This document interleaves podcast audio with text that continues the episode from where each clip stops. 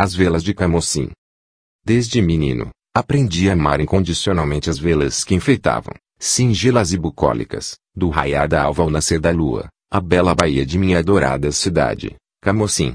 Como era bom, meu paizinho do céu, vê-las chegar, à tardinha, na Praia das Pedrinhas, próximo da Pedra do Meiro, numa procissão infinita de beleza e cor, deslizando, suaves, encantadoras, no incomparável mar esmeralda da Terra da Luz, como se fossem garças reais adejando ao vento norte. Nessas ocasiões, acompanhado de meu pai, íamos, eu e ele, com o coração gargalhando de felicidade, e os olhos em festa, abarcando toda a linha do horizonte, comprar peixe fresco, ali, perto do Odus, corós e pescadas amarelas, ainda de gueiras avermelhadas, olhos vítreos, brilhantes, por modestíssimos cruzeiros. À medida que as canoas chegavam à terra, ostentando na proa nomes exóticos, cinzelados artisticamente pelo sal, e pelo sol, as pessoas se acotovelavam ao seu redor, e, aos gritos, faziam os seus pedidos ao mestre da embarcação, que, conhecendo todos eles, fregueses antigos, separava metodicamente, com extrema rapidez, em pequenos cambos, os peixes prediletos de cada um, embolsando, em seguida, o dinheiro da compra. Depois de sermos atendidos, esgrimindo paciência e bom humor, voltávamos para casa, alegres, a passo de tartaruga, conversando animadamente sobre coisas do futuro, e também amenidades cotidianas, agradecendo intimamente ao Todo-Poderoso por tantas graças recebidas diariamente, aos borbotões, quiçá, muitas delas, até imerecidamente, bem como pelas fartas iguarias, provenientes de nosso abençoado mar, que estariam brevemente na nossa franciscana mesa.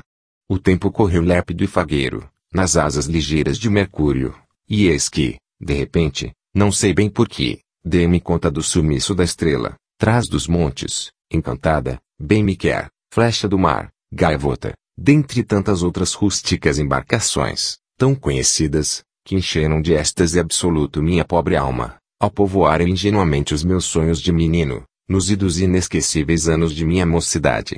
Do velho balaustre, acompanhado, agora, por minhas duas filhas pequenas, infinitamente tão amadas, que pauram alegremente, questionando-me coisas que não sei explicar direito, diviso, ao longe, as velas coloridas das jangadas, enfunadas, na entrada da barra, elegantes, brincando com o vento, singrando desafiadoramente as ondas, a fim de se recolherem, pobrezinhas, exaustas, após mais um dia de embates heroicos, vencendo uma vez mais o temível Leviatã, no aconchego seguro do lar. Nesse instante, sou criança novamente, e, levado pela emoção mais pura, sorrio sem parar de tão contente. Um turbilhão de boas recordações, feito cardume, passa diante de mim, deixando-me estático, mudo. Então, como num passe de mágica, as garras predadoras da saudade cravam fundo, dentro de mim, levando-me, num ótimo, ao camocim inigualável de antigamente, cujo filme se desenrola em minha mente de forma fugaz.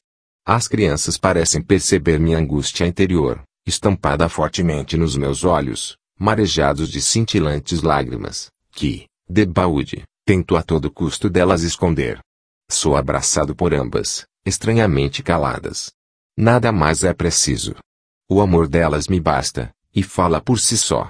Meio sem graça, encabulado por terem visto o meu choro, embora contido, afago megamente os seus cabelos loiros, que esvoaçam graciosamente, no ar, beijando, em seguida, ternamente, cada uma delas.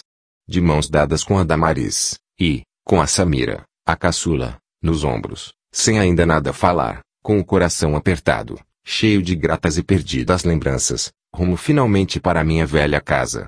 Avelar Santos Camocim Ceará.